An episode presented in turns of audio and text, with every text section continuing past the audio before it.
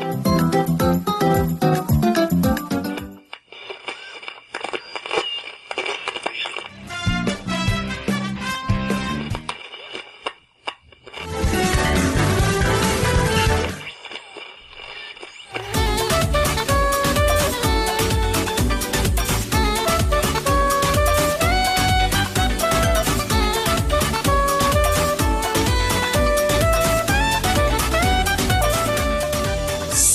salve, amiguinhos do Love de todo o Brasil! Estamos chegando para mais um podcast e eu sou o Tovar. Aqui quem fala é o Joe. E hoje, Joe, estamos ao vivo. Ao vivaço. Ao vivaço, você Nossa. não é mais um Google Docs pra mim. Você agora tem cara, você agora tem rosto. Olha só. Estamos aonde, Joe? Estamos nos E-Studios, em São Paulo. Um estúdio de gravação, ensaio. Se a pessoa se interessar em gravar aqui, pode procurar o pessoal. O pessoal bem legal. O estúdio Isso com aí. uma estrutura profissional bem legal mesmo. O Cello tá ali cuidando do áudio, é, tá cuidando aqui pra gente, então obrigado, Cello aí. E vamos falar hoje sobre o que, Joe? Sobre a maior feira de games da América Latina, né? Na sua edição de 2019, a Brasil Game Show.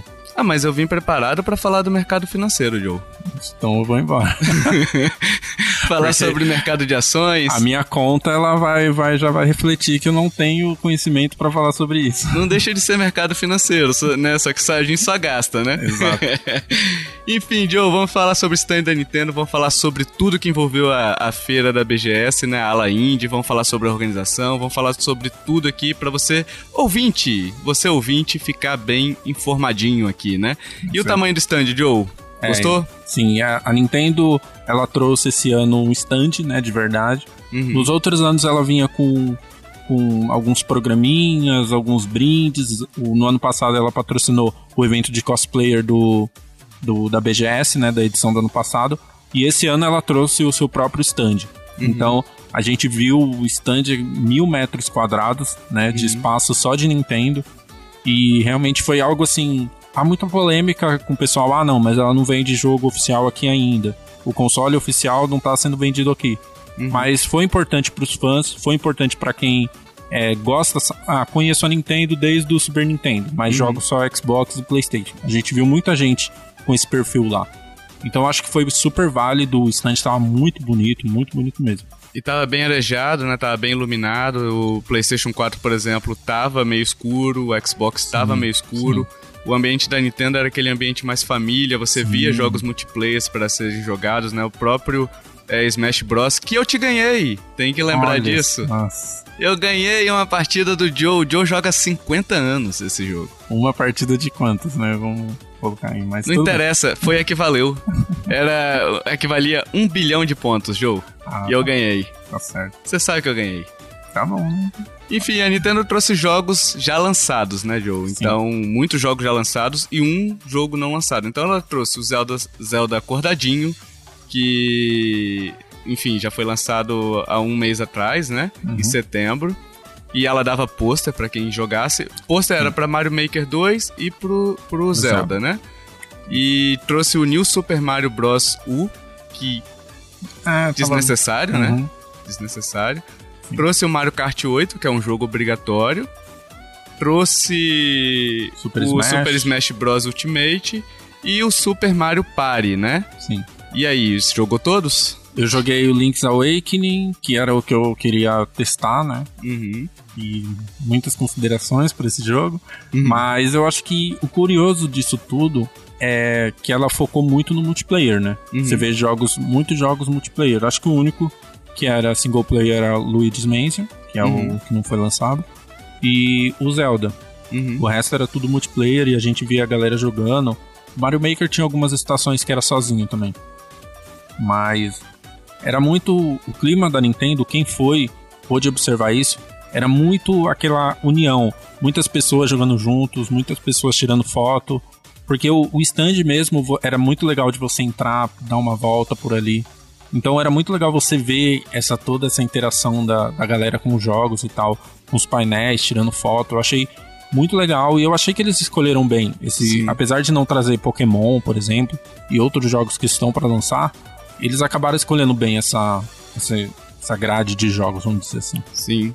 O, eles trouxeram o Luigi's Mansion também, né? Então Sim. a gente jogou ali no primeiro dia, conseguimos entrar ali para jogar.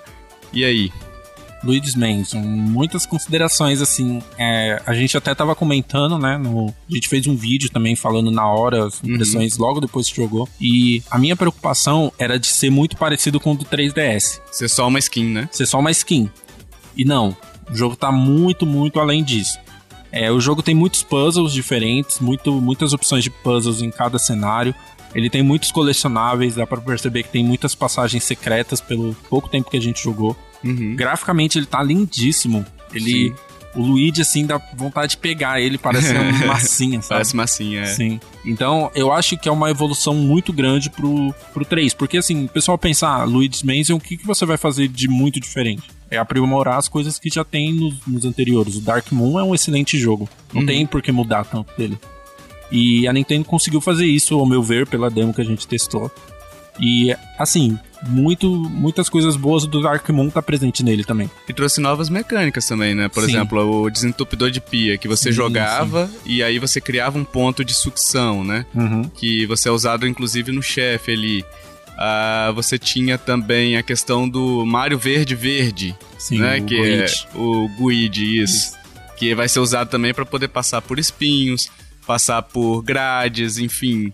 É, e uma das mecânicas mais legais é você bater o inimigo no, no chão, né? Você sim, aspirou sim. ele, você bate ele no chão e dá até um efeito às vezes de câmera lenta que é sim. bem legal, né? Esse bom humor dele, que tem nos outros, no 1 e no 2, tá muito presente ainda. Então, as, as caras do Luigi, as, as facetas dele, tudo que. as expressões, o, o jeito que ele anda, tudo tá muito presente nesse jogo também. Então eles mantiveram o que tem bom no Dark Moon e aprimoraram muito mais, muito mais. Eu me surpreendi com, com o terceiro jogo. E você gostou do pessoal ficar dando as coordenadas todas para você? Aperta o X, aperta. Porque assim, ouvinte, para você entender, você que não foi na feira, tinha um, uma pessoa que ficava do seu lado falando: vai ali, aperta Sim. o A, agora você quebra aquele negócio. Tudo que você ia fazer era meio que é, o pessoal te colocava nos trilhos, né? Não deixava você explorar, até porque também tinha um tempo, também você não uhum. tinha muito tempo para poder ficar explorando, né? O que, que você achou disso? Então, eu achei. É, é uma questão assim, pra gente que já tá acostumado uhum. e quer ficar mais tempo jogando, é ruim. Mas se você for ver que é uma feira, eles querem vender o jogo, então faz sentido de você ter um roteirinho pra pessoa jogar e explicando, até porque é um jogo de puzzle. Uhum. Então, por exemplo, tinha coisa lá que a moça falava e eu. Ah, tudo bem, eu, eu demoraria um pouquinho mais para entender que funciona desse jeito. Eu queria entender sozinho, queria, mas uhum. às vezes uma pessoa fica travada e se decepciona com o jogo e não quer mais jogar, entendeu? É, tem isso. Eu perguntei para algumas pessoas que estavam saindo lá da hora do evento, do Luigi's Mansion, e aí eu perguntei para eles, ó, oh, e aí, vocês gostaram, vocês não gostaram, o que, que uhum. vocês acharam do jogo?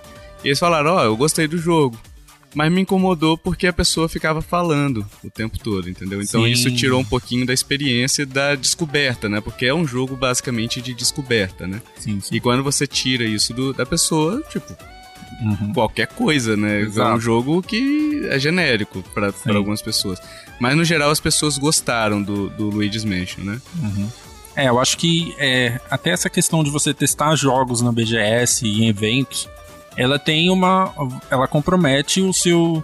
a sua avaliação. Porque, uhum. por exemplo, você fica em pé, meio uma barulheira. Então já compromete por isso, né? Então você não tem que levar a sério, tipo, é um teste definitivo, não é? Às vezes é, é para perceber isso. A minha grande curiosidade do Luigi's Mansion era se ele estava muito parecido com o do 3DS. E Sim. eu vi que não. Eu vi que ele, ele evoluiu bastante. Então também tem toda essa questão de da feira, do ambiente, do contexto. Então acho que eu, eu achei muito válido eles, eles terem alguém falando pela, pela questão da feira e de, de ter que vender o jogo, vamos dizer assim. Sim, sim. E uma outra, uma outra coisa que o pessoal falou também, Joe, enquanto a gente tava ali, é, eles lamentaram primeiro a opção de não ter onde comprar o Switch dentro da feira, uhum. tá? É, aí eu não sei se alguma loja lá dentro realmente estava vendendo, mas tipo, na Nintendo não tinha, mas aí também por uma questão que a Nintendo não tem importador oficial, distribuidor oficial aqui no, no Brasil. Outra coisa, é, lamentaram não ter os jogos disponíveis e até de repente é, um deles me citou o seguinte: pô, a gente podia ter jogado e ter ganhado, sei lá, um descontinho, alguma Sim. coisa assim para comprar um jogo. E não teve, não teve nenhuma interação a não ser é, o próprio jogo, né? Uma outra coisa também que o pessoal falou é a questão de não ter tido campeonatos, de, uhum. por exemplo, Super Smash Bros, alguma coisinha assim, entendeu? Splatoon. Pra chamar, pra Splatoon, puta, Splatoon podia ter vindo, hein, cara? Sim, sim. Podia ter vindo. Aliás, é, uma das críticas que eu faço, não é bem uma crítica, vai, mas que eu achei o stand legal. Uhum. Mas eles poderiam ter trazido, porque uma coisa que a gente, a gente escuta sempre é, Nintendo tem o quê? Mario e Zelda, não é isso? Uhum. E aí, a Nintendo trouxe o quê pro evento? Mario Zelda. Mario Zelda. Sim. Então faltou, por exemplo, Astral Chain, ela Sim. trazer. Faltou trazer outros jogos dela, que baioneta, alguma coisa assim, alguma uhum. coisa para mostrar, ó, a gente também tem esse tipo de jogo para vocês. Vocês não vão jogar só o Zelda bonitinho. Faltou até o Breath lá, né? Sim. Para poder demonstrar e tal, que muita gente não jogou. Uma outra coisa também que eu achei que faltou é porque a grande vantagem do Switch é ser portátil, né?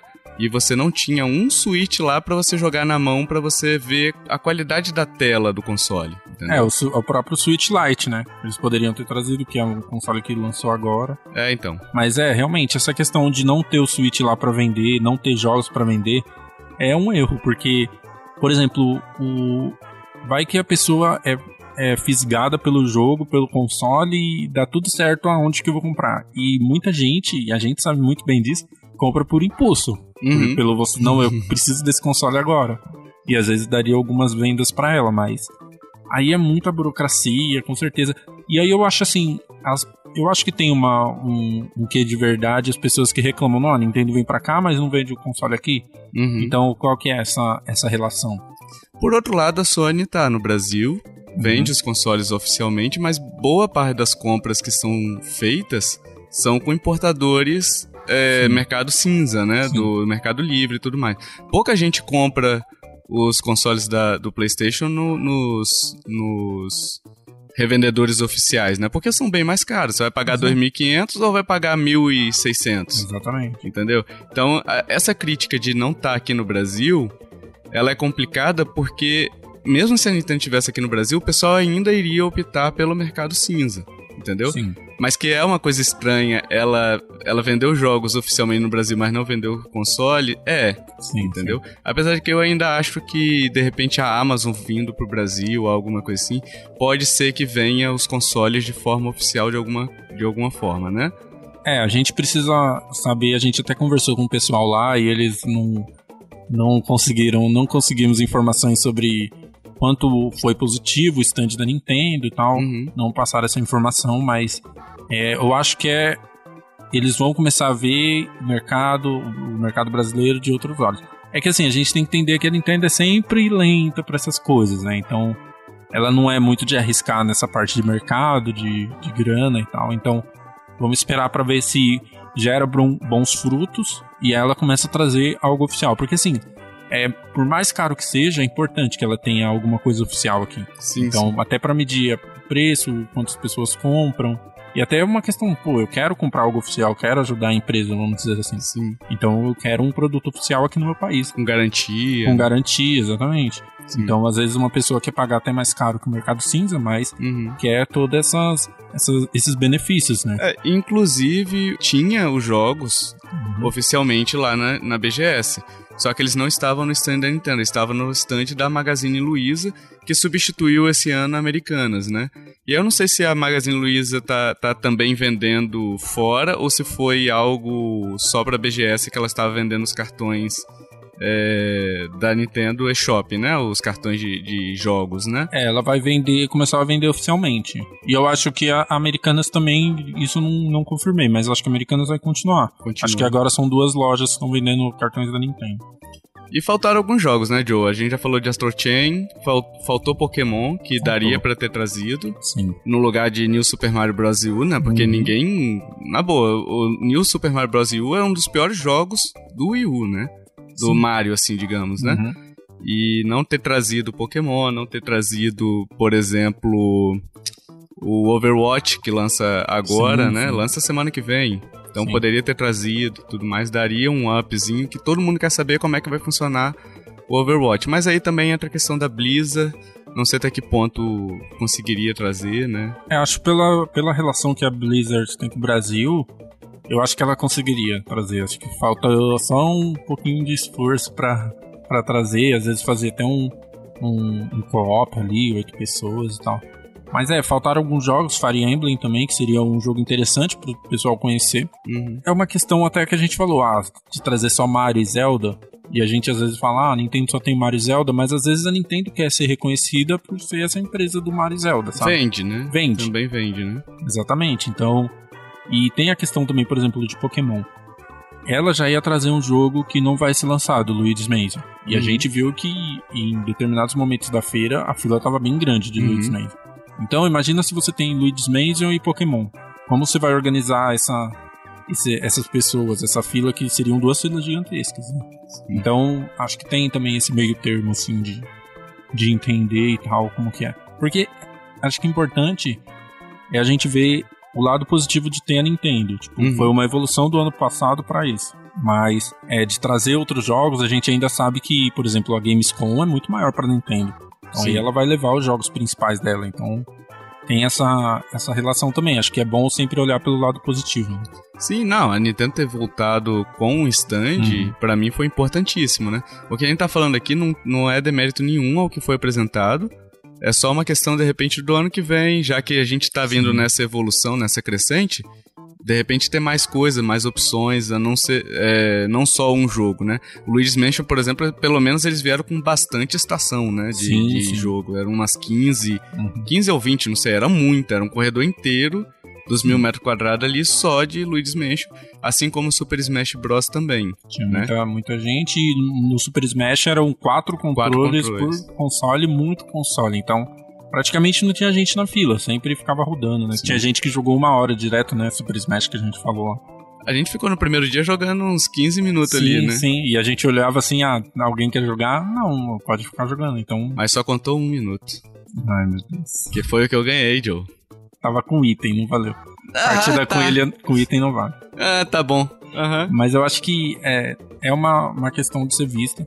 A gente tem que lembrar também que ano que vem tem consoles novos. Então tem o Scarlet lá da Microsoft, nem sei se esse é o nome oficial, e o PlayStation 5. Uhum. Então eles sempre trazem em ano. Trouxeram né, o PS4 e o Xbox One no mesmo ano que lançou. Então provavelmente vão trazer ano que vem também. Uhum. E aí, como que a Nintendo vai ficar? Será que a Nintendo vai querer bater de frente com o stand também? Acho que não. Então aí, aí tem que ver essa, essa questão, ou então se eles vão, não, o Brasil realmente é importante, então vamos trazer, trazer jogos pesados, vamos bater de frente com eles, sabe? Eu acho que aquele movimento do Queremos Nintendo também deu uma ajudada boa, né? Sim, no- sim. Na questão do stand, enfim. Na percepção dela, até de repente pra trazer um Luigi's Mansion, alguma coisa Uhum. assim, que é um jogo inédito, né? É, de repente, o ano que vem, quem sabe, a gente não tem mais coisas aí. Exatamente, estamos numa crescente, né? Vamos Sim. ver agora ano que vem, é, promete ter muita coisa boa.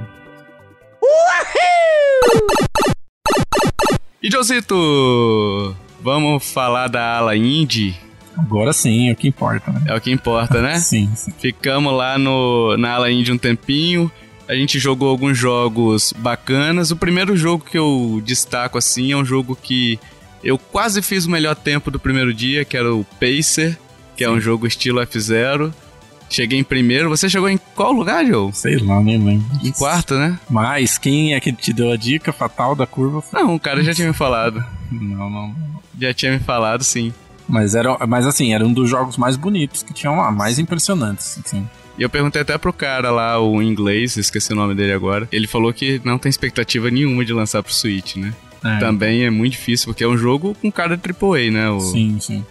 É isso que, que a gente fica nessa, nessa dúvida, nessa divisão, assim. Porque era um jogo muito bonito. Realmente é um jogo desenvolvido por poucas pessoas. Mas tem um investimento grande, muito bonito e, tipo, não vai rodar em qualquer console, em qualquer Uhum. computador, né? Então a ideia de um jogo independente ele também ser acessível. Uhum. E aquele jogo não vai ser. Não vai rodar, hein? Ele, ele tinha até alguns momentos, apareciam umas propagandas da Nvidia, que a placa que você tinha que ter pra jogar, e s- É porque eu perguntei até pra ele, porque o, o carro em si, ele tinha o logotipo da Nvidia, né? Sim, aham. E ele falou que eles receberam suporte da Nvidia para Hum. com algumas coisas, né? Como, por exemplo, questão de reflexo, alguma coisa assim, né? Questão Sim. gráfica mesmo. Ah, entendi. Eles receberam algum apoio da Nvidia, então eles botaram o símbolo deles ali e Uma tal. parceria. Com uma parceriazinha aí. E- Desenvolvido em Unreal 4 e tal. E ele falou: ó, pra gente é muito custoso exportar isso pro Switch, porque você tem que mexer em textura, você tem que tirar reflexo, tirar uma série de coisas que pra eles, como equipe pequena, é difícil, né? Sim. Pra produzir pra um jogo portátil, digamos assim, né? Mas o jogo é bonitão, cara. Tá bonito e, e vale, valeu a pena conhecer ele na, na BGS. Teve premiação em dinheiro, então o pessoal entrou lá pra competir mesmo, né? Sim. Então tem uma questão aí até de esportes lá que rolou com eles. Uhum. Foi bem legal. Um outro jogo que a gente destaca aqui, Joe, é o Eternal Hope, que tem aquela carinha de limbo, né? Sim. um jogo mais emotivo, assim, um jogo mais bonito. A Débora, minha esposa, chorou, ela está vendo ali, acabou de agitar os braços, chorou vendo eu jogar. É, mas é emocionante. Pra mim foi o melhor jogo, né? Adiantando aqui, o melhor jogo da BGS. Uhum, Entre todos mesmo. Eu acho que o trabalho que eles estão fazendo, porque ele é um jogo, como você falou, um limbo, que é o desafio de plataforma e puzzles. Ori, né? Isso. Mistura um pouquinho de Ori ali, Uhum. com os textos suspensos. enfim. Sim, sim, sim. O visual também lembra um pouquinho. Sim. E eles falaram, né, que em outras, outras feiras eles estavam trazendo uma, uma demo diferente e tal. E nessa eles escolheram trazer uma demo que é o começo do jogo. Uhum. Então é, é tipo, você vê bem o começo antes da história mesmo. E aí você fica com muita vontade de jogar, né? Sim, E é um jogo que vai entrar em, em financiamento coletivo agora no final de outubro. acho que é dia 22. Vai ter o 22. sitezinho deles Sim. no post lá pra você acompanhar, né? Sim, mas é assim, fantástico. Tudo o visual, a música, a história contada. Então, e entra numa questão que a gente falou agora há pouco sobre a experiência de você experimentar um jogo numa feira. Uhum. A experiência de experimentar ele foi perfeita, porque era o tempo necessário, é, não tinha tanto barulho na área indie, tem menos barulho, Uhum. e você fica com vontade de querer saber o que vai acontecer. Sim. E aí você, ah, daqui a pouco tem um financiamento coletivo, então você já anota pra ir lá e, e ajudar eles. Então, tanto o jogo parece ser muito bom, quanto a estratégia deles foi muito bem feita pra essa Sim. BGS. Então acho que vai trazer bons frutos e, e vamos ver, né, se, se vem pro Switch ou não. E uma das coisas que eu acho legal na feira, Joe, é a possibilidade da gente conversar justamente com os desenvolvedores, né? Então, por exemplo, o som desse jogo, ele é muito bom. Uhum. Então, o Gabriel Rivera, por exemplo, não sei se é Rivera ou se é Rivera, ele conversou com a gente, Sim. então tem a questão do som de trovão, som de chuva, som de passos e tudo mais. Então ele conversou com a gente. É um trabalho muito legal, a música que eles botaram também é muito legal, né? Uhum. E tivemos o Ângelo Parodi também, que ele trabalhou na arte e no level design do jogo, né? Então, essa possibilidade de você, essa proximidade que você tem, porque, por exemplo, Luigi's Mansion a gente tem certeza que vai ser bom, entendeu? Minimamente nota 7 ali, digamos, né? Sim, É, mas você nunca vai conversar com Miyamoto, exato. entendeu?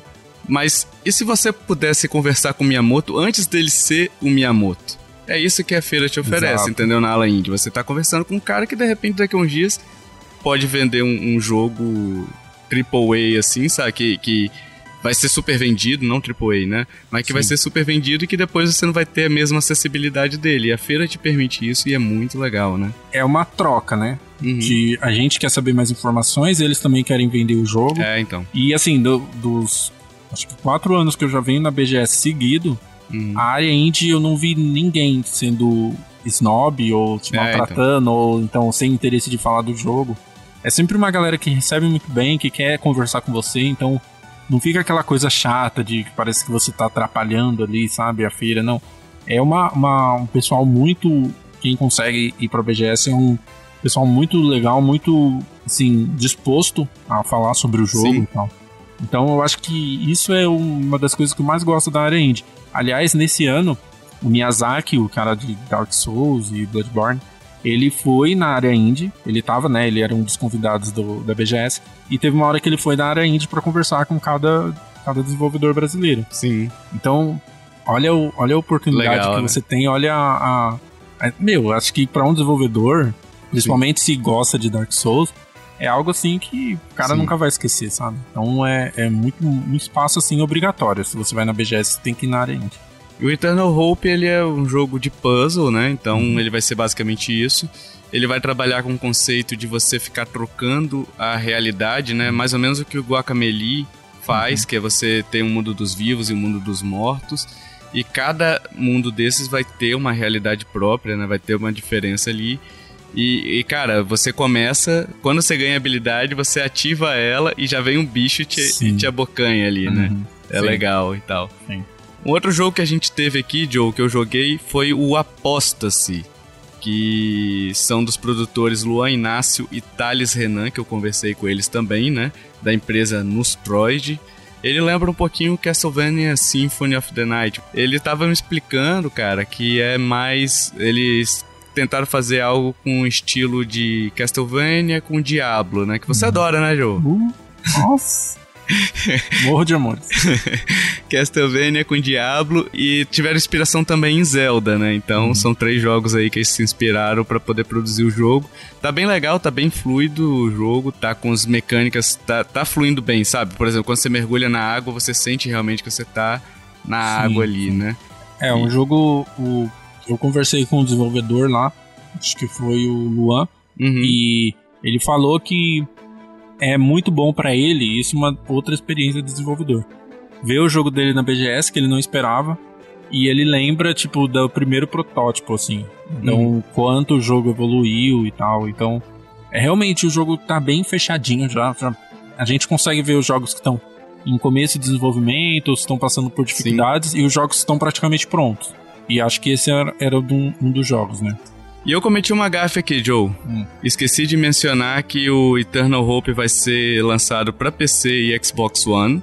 Não tem previsão ainda de Nintendo Switch, mas eles querem lançar para Nintendo Switch. De repente, até no financiamento coletivo, Sim, entra como uma meta. Uhum. É, talvez eles até corram atrás de publisher, ou talvez já tenha até fechado durante a feira, Sim. porque as publishers ficam indo lá uhum. na área indie também para tentar é, publicar os jogos, né? Sim. E o Apostasy chega para PC e Nintendo Switch. Eles já estão correndo atrás das publishers também é, para poder fazer essa publicação, né? Uhum. Então deve chegar aí pro Nintendo Switch um jogo que combina bem, né? Sim. Gravity Heroes, Joe. Isso eu não cheguei a jogar. Não chegou a jogar? Mas eu vi de longe, é um, é um multiplayer, não é? É um multiplayer, Bullet Hell. Uhum. Você controla a gravidade no, no joystick no analógico direito, né? Uhum. Então você posiciona pro lado direito, seu bonequinho vira a gravidade pro lado direito. Então, Caramba. bicho, dá um nó na cabeça isso aí. Tem hora que você tá com o inimigo na sua frente, você quer ir para baixo, você não sabe mais o que, que você faz, sabe? Mas é divertido, é divertido. É um multiplayerzão, então para aquelas parezinhas ali são muito legais de jogar, né? Uhum. Vai lançar em março de 2020 para PC, Xbox One e PS4 e eles estão buscando também publicador para o Nintendo Switch. Então, olha aí o Switch aparecendo como é, fonte de interesse. Sim. Só que eu conversando com eles, eu falei: qual é a dificuldade de vocês publicarem por vocês mesmo o jogo, né? Uhum. Eles falaram: Dev Kit. Que a gente ah. falou com o Bruno Carvalho e tal, naquele cast, acho que o número 74. Sim. que ele falou: olha, a Nintendo não manda o dev kit diretamente pro Brasil. Você precisa de um parceiro fora do Brasil Nossa. e esse parceiro manda para você via correio. Só que se extraviar é um complicador, né? Porque correio, enfim, passa por dois Sim. correios diferentes, né?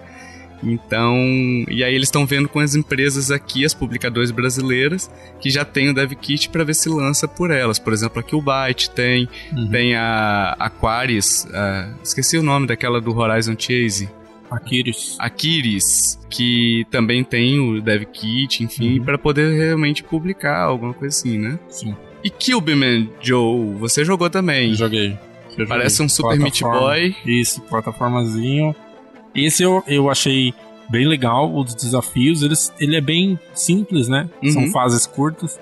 Mas o que me chamou a atenção, que eu falei com o pessoal, com os desenvolvedores, é que o jogo tá muito fluido já. Uhum. Tá, a jogabilidade tá muito lisinha. Então, em pouco tempo, em três fases, você já tá já tá abusando, né? abusando da sorte já. Uhum. Você quer pular três espinhas de uma vez, aí morre. Ele tem um botão de corrida, né? Você já sim. vai com o botão de corrida apertado, sim, né? Sim, já vem com o all jump. Então é um jogo uhum. que ele, você não começa com um personagem fraquinho e vai ganhando habilidades. Não, você já tem tudo E com, essas, com esses recursos você consegue passar as, fa as fases, né? Hum. Então, é, ele. Eu acho que ele não tá no, por exemplo, não tá no nível de desenvolvimento do Apostas e do Eternal Hope, mas ele, você sabe que tem um potencial ali, né? Sim, março de 2020 ele lança. E chega pro. Eles têm o desejo de lançar pro Nintendo Switch, então não é nada certo ainda, uhum. eles estão com esse desejo de lançar mas pode ser que chegue também em março de 2020, né?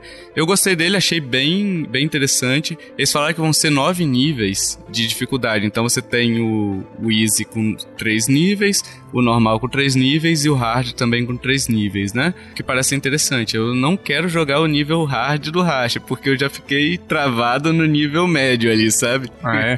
fiquei, nossa, fiquei morrendo um monte de vezes, cara. Tá suando, a mão suando assim já. Mas ele é um jogo que você morre muitas vezes, mas mas volta e tenta de novo. É, é, é muito. Você aprende, né? Dadas as devidas proporções, ele é muito parecido com o Celeste nessa parte, né? Sim. De você não se frustrar. Você sabe que, putz, ah, não, eu tenho que pular um milímetro atrás, um Sim. milímetro na frente. Então não é aquela frustração de ficar morrendo toda hora. Ele ele consegue controlar muito bem isso. E tivemos as lojas também, né, Joe, vendendo seus produtinhos ali. Uhum que eu achei até algumas coisas interessantes ali, hein, cara, com os preços bons. Dois anos atrás, quando eu fui, tava tudo super faturado, não tava dando para comprar. Mas esse ano eles tinham realmente uns descontos bons para BGS, né? Vendendo Funko, enfim, várias coisas. Era uma área inteira só de de loja, né? Uhum. E coisa que nas, na outra BGS, por exemplo, eles ficavam misturados, então ficava meio. Sim, sim. Meio zoneado, né? Sim. Agora, os preços bem parecidos, preços praticados. Então, você entrava numa loja tinha Funko, era um preço. Uhum. Na loja seguinte também era o mesmo preço. Então, era tudo meio, é, digamos, tabelado, né? Sim, então... sim. É, e até essa questão, eu tava conversando com um amigo que veio do Sul pra, pra BGS e ele falou algo interessante. Ah, pra vocês que moram em São Paulo, é normal, porque a gente, em qualquer canto que você vai, ou, ou grandes cidades, Rio de Janeiro também, cidades centrais assim, você encontra um Funko, um, um, esses objetos. Mas para quem mora no interior do sul do país, às vezes não tem. Sim. E essa é uma oportunidade de. Lá tinham Funkos e, e action figures até raros, assim, pro pessoal comprar. Não sei se o preço estava compensando, mas Sim. era uma oportunidade para quem vem de fora, né? Então não tem, essa, não tem essas lojas nas cidades. É, vocês que moram em São Paulo tem a Santa Fifi, né? Santa Fifigênia, grande Santa, Santa Fifi, que vende de tudo um pouquinho. Sim, exatamente. Tem a 15 de março pra, pra outras cositas. 25, 25. 25 de março. Isso. Tô sabendo bem, hein? Sou um turista de São Paulo que vem direto, hein? Já fui muito lá, hein? Uhul! Vamos falar agora dos encontros e desencontros. Exato. Dessa BGS aí. Uh, sobre a organização, o que, que você achou da organização, a chegada no evento, informações. É, o que, que você achou primeiro do acesso? Vamos lá. Do acesso do evento. O que, que você achou? É, o Expo Center Norte aqui em São Paulo, quem nunca foi, quem não conhece, ele é um pouco afastado, uhum. por exemplo, do metrô. Né? Então, você tem que andar um pouquinho no metrô. Os ônibus não têm acesso muito bons, assim, ônibus de linha, né? Mas eles botaram um ônibus Isso. entre o Tietê e a, o metrô do Tietê ali, né, da estação Tietê e o Expo Center, né? Isso, e funcionou muito bem. Uhum. No segundo dia que eu fui, eu peguei um ônibus e não fiquei esperando muito tempo, tava bem na estação já informavam, ó, é, é por aqui. E uma das coisas que mais me chamou a atenção, que vale muito muito exaltar aqui é que quando você chegava, pelo menos na área de imprensa, uhum. a primeira pessoa que te atendia era uma pessoa cadeirante, uma Sim. pessoa PCD. Então eu achei, e diversos momentos do evento, você via pessoas com alguma deficiência trabalhando no evento. Uhum. Então eu achei a inclusão assim. Eu não sei se eu não tinha reparado nos outros anos, mas esse ano eu achei, acho que nota mil, assim, pra organização do evento nessa parte. No outro, no, em 2017, quando eu vim, já tinha uhum. uh, alguns cadeirantes trabalhando também. Sim. No acesso ali da imprensa, no acesso sim, VIP sim. e tal. Esse ano parece que tinha mais gente mais. ainda trabalhando. Então, não sei se de repente também o número de pessoas esse ano parece que foi maior da BGS, né? uhum. né? Então, eles contrataram mais gente, eu acho, ficou muito legal mesmo. Eu achei esse, esse detalhe, assim, muito, muitos parabéns para a organização do evento. Foi algo que eu realmente falei, não, muito, muito legal mesmo isso. Sim. Agora as filas para acesso a, a gente não pegou as filas de acesso da, do, do público, né? Tava bem isolado e a gente não tinha nem acesso a. Não consegui nem ver, né? Não, é, não conseguia nem ver, né? Mas pelo que o pessoal relatou, tinha filas, principalmente no início, mas aí é normal, chega todo mundo junto, né? Pra aproveitar a feira. Pra gente tinha bastante fila, é, pelo menos no primeiro dia que estavam fazendo é, investigação de mochila Sim. e tudo mais, tinha que passar por detector de metal. Aham. Assim, também não demorou muito. Normal, né? É, normal, pela segurança, né? Sim, sim. E, e você vê o evento, o tamanho que é, eu Uhum. acho que foi muito bem organizado essa parte. No primeiro dia eu cheguei bem cedo e já tinha uma filinha, então eu peguei uma fila, na hora que liberou a entrada, foi tranquilo, sabe? Nada que, que a- tenha afetado a experiência, não. É, e também é, é aquela questão, né, de pensar o tamanho do evento que é Uhum. e né, do jeito que hoje né, as coisas estão, você precisa realmente de uma precau- precaução na, na parte de segurança. Sim. E a praça de alimentação tava com boas opções também. Eu Sim. acho que tava maior do que a dos anos anteriores, né? E me surpreendeu o preço também. Sim. Eu achei que eu falei, nossa, vou deixar o meu salário aqui. Não. Foi muito tranquilo. Os Ficar preços inacessível, né? Mas Sim. não, tava de boa. tava muito de boa, tava, tinha muitas opções. Uhum. É, até pra quem não come nada que vem de animal, essas coisas assim, tinha opções também. Então, isso me surpreendeu. Eu achei que. Porque.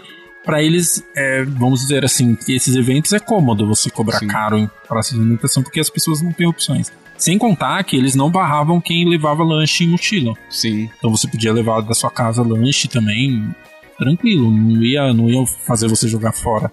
E na praça de alimentação também super acessível, não estava lotada na, na hora que eu fui, tinha mesas para sentar, tranquilo. E principalmente, Joe, vários estandes de café. Vendendo café Sim. bastante ali. Então Uhum. toda hora eu ia lá, vê um cafezinho, vê Sim, um sim. cafezinho. E na, na área da imprensa lá, na sala da imprensa, só Fanta laranja. Só Fanta. É. Jesus. E isso aí foi uma. deu uma decaídazinha, né? Porque no- nos outros anos tinha outros, outras opções, assim. Mas é, a gente sabia, é patrocínio, É, aquela coisa então. toda. É, e Cup Noodles e Fanta era Sim, lá sim. que tava rolando Sim. né, na saída. 4G finalmente funcionou, hein? Sim, Impressionante sim. como funcionou o 4G em qualquer ponto. Pelo menos o, o- a minha operadora funcionou bem, né? Uhum. Em todos os pontos ali da feira. Coisa que há dois anos atrás, bicho, você Não. passou da porta, você já perdia. Sim, é muita gente usando internet, usando a torre Uhum. e da interferência, esse tipo de coisa. Esse ano realmente não, não tivemos problema. Eu não tive problema, até pra encontrar, o- encontrar o pessoal é bom isso, né? Sim. Você tá com internet, ah, onde você tá? Tô em tal estante, tô indo aí. Então funcionou super tranquilo.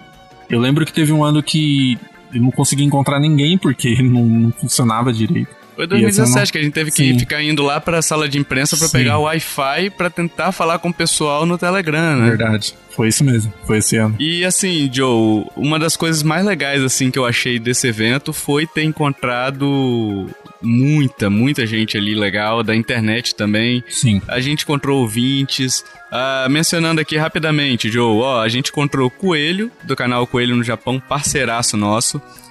A gente encontrou o Digplay, também do canal Digplay, lógico, o Diego, Sim. né? O Hash do Fliperama de Boteco, que já gravou com a gente aqui. Uhum. O Danilo do Bate-Papo Nintendo. O Arthur e o Ângelo. O Ângelo Uhum. existe, cara. Existe. eu O Ângelo existe, ele Sim. tava na botecada com a gente lá e tal. Sim. Achei que eu não ia encontrar com ele A porque só encontrou com ele na hora da cerveja, né? quatro dias de Sim. feira, não achei o Ângelo uma vez. Vai ver, eu chamar pra beber, ele tá lá. Eu até falei com o Arthur que ele era igual o Chaves, vendendo churros pra ele mesmo. Ô, Chavinho, gostaria de um churros e tal. Eu acho que ele ficava fazendo as quatro vozes, mas ele existe, Joe. Existe. Acredite em mim, a não ser que também eu tava com uma cervejinha, né? É, Talvez eu tenha visto ilusão, coisas. né? Talvez, né? É, tivemos também o Felipe Souza da N-Blast, que eu, escuta a gente também, eu mencionei pra eles, ele falou, ah, seu Tovar lá e tal. Fui reconhecido, Joe. Olha aí, ó. Fui reconhecido, fiquei feliz. Encontramos o pessoal do 99 Vidas, do Reload, do Splitcast, do N-Blastcast, do Jogando Casualmente, mais uma pancada de gente. E encontramos ouvintes também, além do, do Hash e do Felipe, a gente encontrou o meu guru, o meu guru de jogos Walking Simulators. Nossa. E o rei, olha a malcriação, papai do céu fica triste, papai do céu fica choroso quando você faz isso. Tá? Vai chover hoje porque o Papai do Céu vai ficar chorando porque ah. você falou isso. Mas o Thiago Torquato, que sempre indica jogos, e ele é o rei do jogo misterioso ah, é. desse é. nosso podcastzinho aqui, né? Ah. Agora, Joe, problemas. Hum. Vamos lá, a gente teve problemas também na BGS, né? Sim. De organização. Som alto demais nos stands. Então, por exemplo, eu tava jogando Ori tive que parar de jogar porque eu não tava escutando nada e, e boa parte da experiência do Ori é auditiva, né?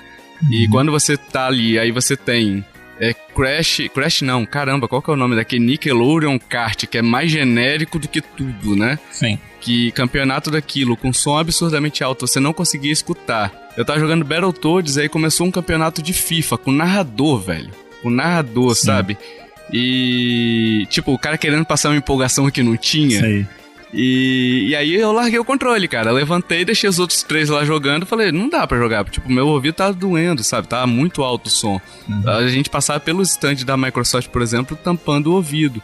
E aí ficava uma guerra, que o stand da Microsoft estava muito alto, e aí o Facebook começava também, botava o som alto para poder alguém escutar lá dentro também, né?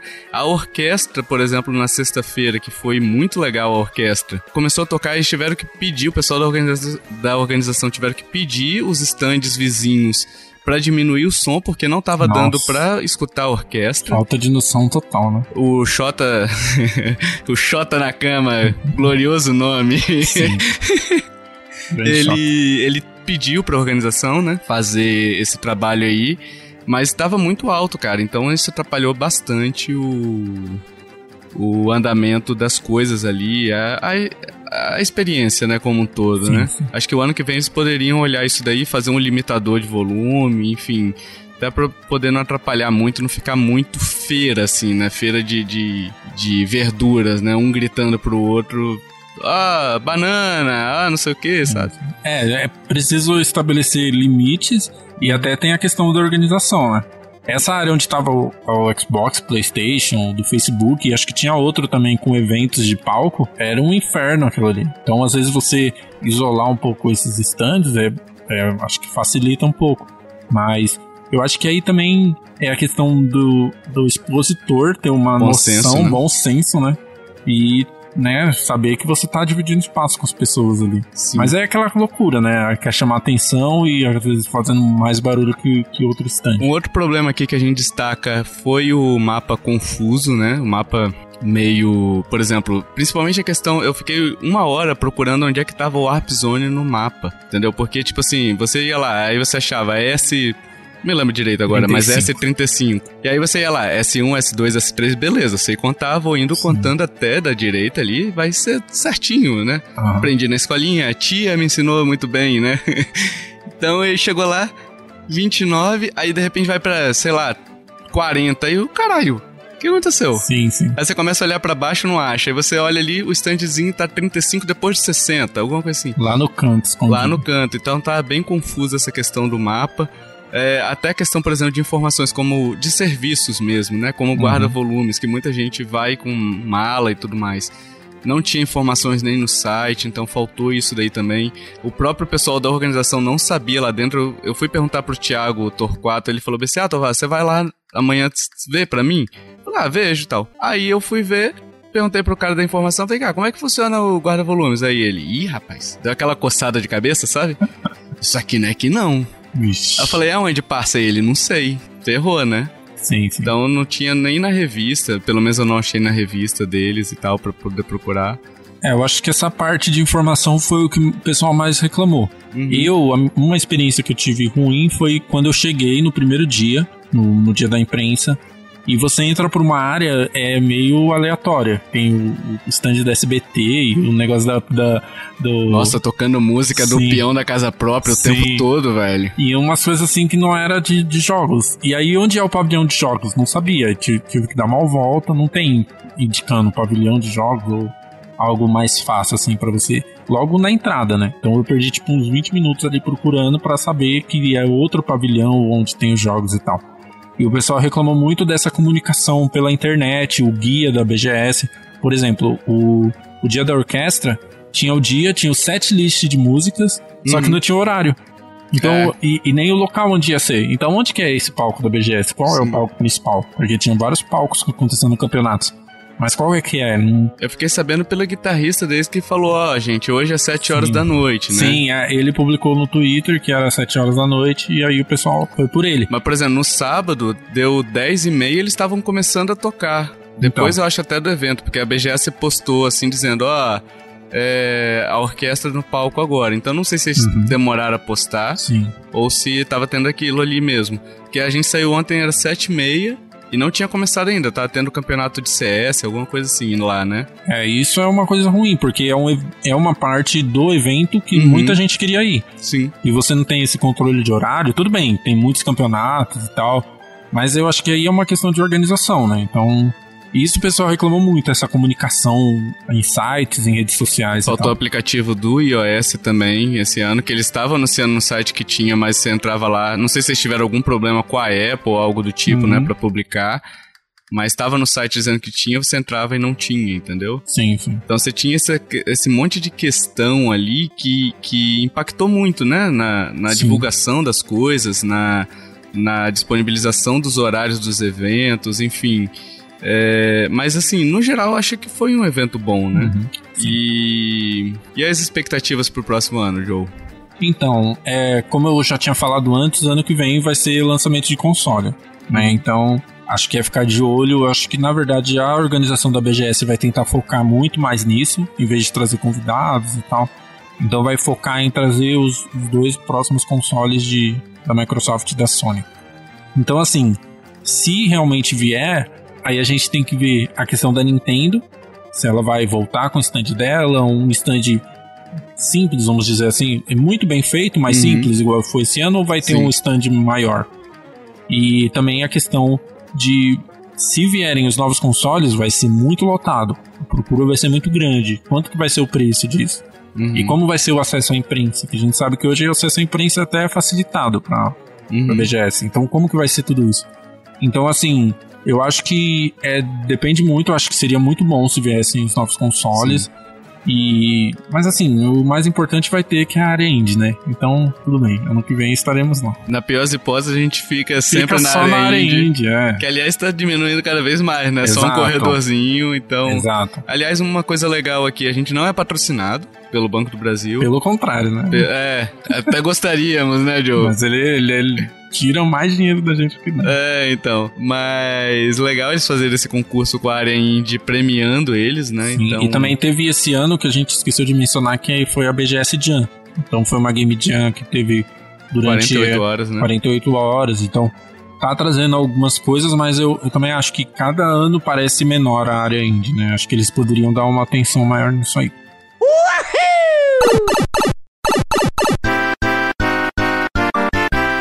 Hashzito, estamos aqui conforme prometido no cast anterior. É, do futuro, estamos no futuro ou no passado, quem sabe? Nossa, parece que parece que a gente gravou no mesmo dia, né? Faz tão pouco tempo assim, caraca. Parece que foi faz um minuto que eu dei tchau, parece, cara. mano. O, Caramba, o tempo é relativo, é. galera. O tempo é relativo. É, o tempo passa muito rápido, meu Deus. Verdade. Mas chegamos aqui para dar a respostinha do jogo misterioso. É, para começar, as dicas foram: fui lançado nos anos 2000 entre 2000 e 2010. Meu jogo quebrou um paradigma de anos na indústria dos videogames. Meu jogo ajudou a revolucionar um gênero e os jogos da atual geração ainda utilizam minhas mecânicas de jogabilidade. O protagonista já é um senhor com mais de 60 anos. E a quinta dica: o estúdio que me desenvolveu não gosta de tartarugas. Joe, Eu. antes do Hash revelar a, a, resposta desse joguete, qual é a sua resposta, meu amiguinho? A minha resposta, desde o começo, eu vou ficar muito ah. decepcionado se eu errar. é Wii Sports. Hum, será? Wii Sports. É. Ah, não, As dicas batem. Não. As Pô, o protagonista batem. já é um senhor com mais de 60 anos. Ué? Quantos, quantos é, vovozinhos jogaram o Sports?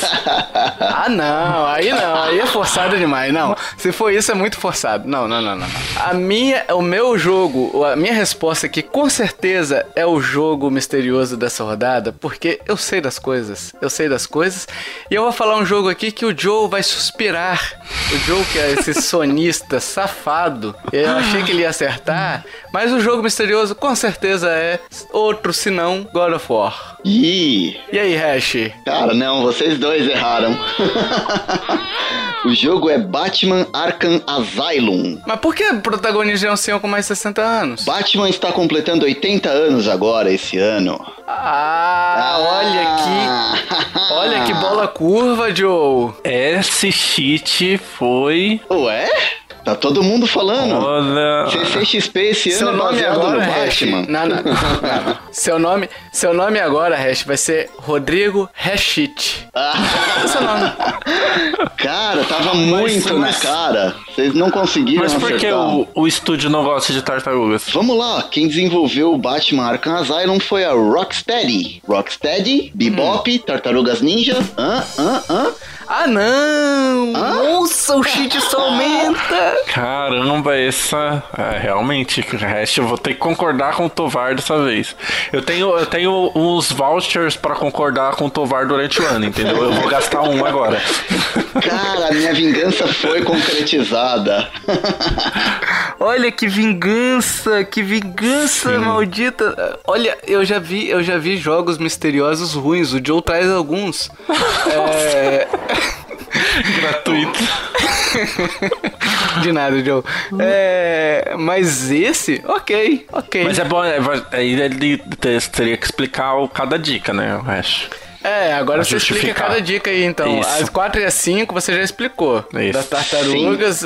Aliás, não é duas dicas, Joe. É dois cheats, ele já explicou. Falta os outros três. Sim, sim. Vamos lá, o jogo foi lançado nos anos 2000, ele é de 2009, e meu jogo quebrou um paradigma na indústria dos videogames. O que, que é isso? Todo mundo sempre dizia que jogos baseados em super-heróis não eram bons jogos. O Batman Arkham Asylum é considerado o primeiro jogo bom, efetivamente, de super-heróis que a gente teve. Sim, real. Então, ah, Sim. esse é o paradigma que foi quebrado. E o jogo revolucionou o gênero é por conta do combate que a gente tem no, Barca, no, no- do Batman Arkham Asylum, é, chamado Free Flow, que é aquele combate que você acerta os inimigos e vai fazendo uma cadeia de combos atrás da outra sem interromper, que a gente viu muito bem utilizado agora recentemente no Miranha, do Play 4. Spider-Man. Exatamente. Até no Shadow of Mordor também, né? Que Sim, sim, se é inspirou verdade. nisso daí. Tem vários jogos se inspirando. Uhum, O jogo é bom, as dicas nem tanto.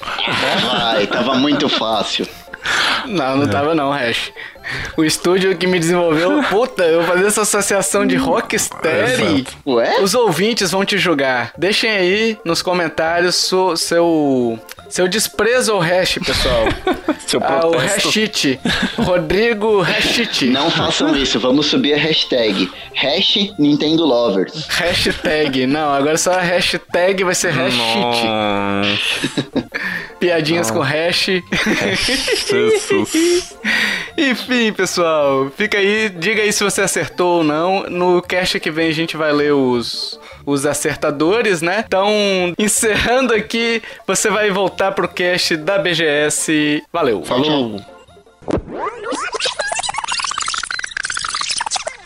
É isso, Joe! Isso aí. Chegamos ao final desse podcast.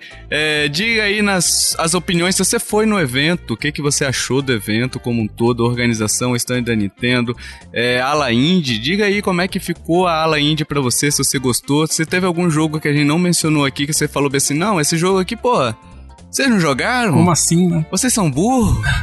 Sabe, tipo Caetano Veloso? Você é burro, cara. Você é burro, cara. Você fala de uma maneira burra. Então deixa aí nos comentários, porque vai ser muito legal discutir com vocês, brincar com vocês aí nos comentários, né? A gente tem podcasts parceiros. Podcast, na verdade, o parceiro, né? Porque o Denkai tá meio paradinho.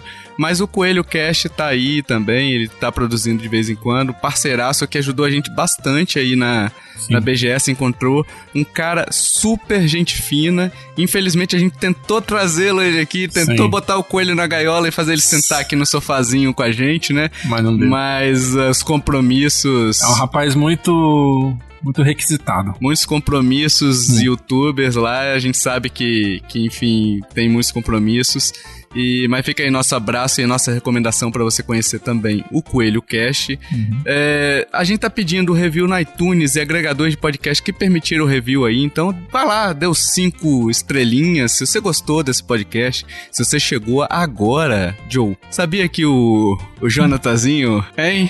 Meu Deus, vem. o Jonathanzinho, pequeno Jonatas, tá escutando esse podcast pela primeira vez. Olha e aí. gostou ele tá escutando pelo iTunes, ele pode dar as cinco, cinco estrelinhas pra gente sim. e avaliar lá, falou bem assim, eu gostei do, do Tovar ter ganhado dos, do Joe no Super Smash Bros. Ai, meu Deus. Deixa lá nos comentários que a gente vai adorar ler. Eu, pelo menos, vou adorar ler esse tipo de comentário lá nos reviews. Ok? Todas as nossas formas de contato, e-mail, redes sociais estão nos links do post, então é só ir lá, é, acessar direitinho, tem nossas formas de contato no Twitter, Facebook, e-mail, tá tudo lá direitinho, facinho para você. Os links que a gente mencionou nesse podcast estarão também no post para você acessar, né? E se você curtiu este podcast, meus amiguinhos, minhas amiguinhas, compartilhe, ajude a divulgar, chame papai, chame mamãe, chame vovô, chame vovó, chame titio, chame titio. Titia, né? É. Titiua? Titiua foi difícil, hein? Mas chama Titiua também. Sim. E chame o Xota na cama. O Xota tá lá na cama esperando, ele tá, tá dormindo pra, pra esquecer o jet lag. Esse nome é maravilhoso, cara. e o legal é que ele brinca com, com esse nome Sim, lá, ele né? entra na brincadeira. Ele entra na brincadeira. Tem uma hora lá no show que ele ficou assim: Ah, vocês querem que toque quem? O guitarrista ou o baixista? Aí o pessoal, Xota, Xota. Ele, não, não. Eu sei que vocês só querem falar o meu nome, né? Aliás, a gente não mencionou, Joe, aproveitando que a gente não encerrou ainda. Hum. Teve gravação do Caldeirão do Hulk. O que, que foi Nossa. aquilo, cara, no meio da BGS? Lamentável, né? Olha, eu juro pra você, Joe, tinha uma, uma mulher, mais hum. ou menos uns 40, 50 anos, com um menino ali na, na fila, né? Sim. Na hora que eles anunciaram lá, falando assim, ó, oh, vai ter gravação do Caldeirão do Hulk ao vivo dentro do evento. Ela pegou o menino pelo braço e falou, vamos lá. Vamos lá no caldeirão do Hulk. Vamos lá um pouquinho no caldeirão do Hulk. Bicho, o menino chegou a escorrer uma lágrima assim por ele. Falou: Não, mãe, eu quero jogar. Assiste depois, sabe? Enfim, meus amiguinhos, depois desse encerramento nonsense aqui, né?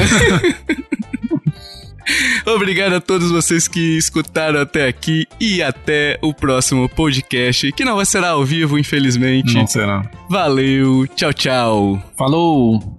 Sleepers wake, dreams will fade, although we cling fast. Was it real, what we saw? I believe. Lost in dreams. we sleep on, tossing and turning. Stay with me